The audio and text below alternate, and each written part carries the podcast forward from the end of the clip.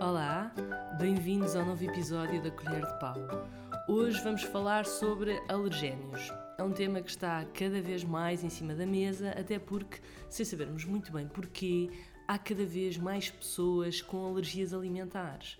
E por essa razão, a União Europeia, tendo sempre como objetivo a proteção do consumidor final, publicou um regulamento e, como tal, de implementação obrigatória em todos os Estados-membros, em que obriga à identificação de determinados alergénios sempre que possam estar presentes nos alimentos. Os alergénios são ingredientes que, mesmo em quantidades muito, muito baixas, em determinadas pessoas, podem provocar reações alérgicas que podem ser muito graves e que, num extremo, podem até colocar a pessoa em risco de vida. A lista que a União Europeia considera de maior risco alergénico tem 14 ingredientes e estes 14 têm então de estar obrigatoriamente identificados sempre que estejam presentes. Então, quais são? São os cereais que contêm glúten, portanto, trigo, centeio, cevada, aveia, por aí fora. Os crustáceos, ou seja, a lagosta, o camarão, o caranguejo, etc. Os ovos, os peixes, os amendoins, a soja, o leite e todos os seus derivados, ou seja, a manteiga, o queijo, iogurtes, etc. Os frutos de casca rija, por exemplo, as amêndoas, as nozes, avelãs. E atenção, não confundir com frutos secos, que é um termo mais genérico e que abrange até os produtos desidratados, como as passas e afins.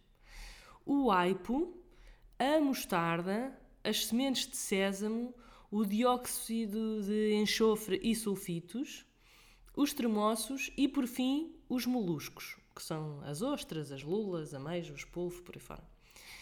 Estes são os alergénios de menção obrigatória. Não quer dizer que não existam outros alimentos capazes de provocar alergias, eh, porque existem, há pessoas alérgicas a outros alimentos.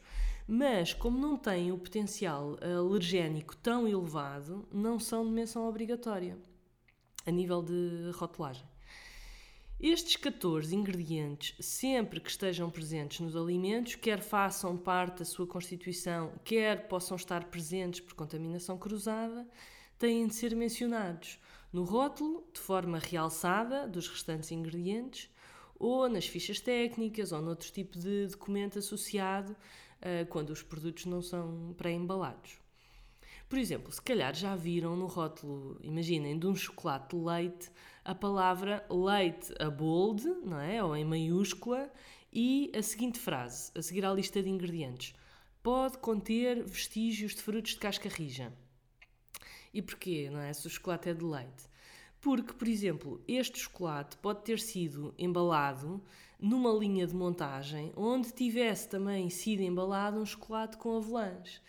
Eh, correndo assim o risco de, por contaminação cruzada, ter eventualmente algum vestígio de frutos de casca rija e por isso tem que ser salientado na rotulagem.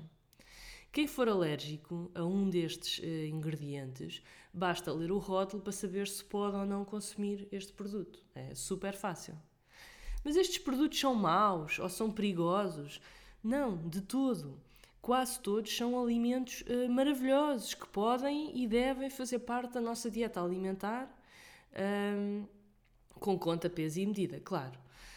Um, portanto, quem não tiver qualquer problema pode ingeri-los à vontade. Quem tiver, basta olhar para o rótulo para ver se pode ou não consumir determinado alimento.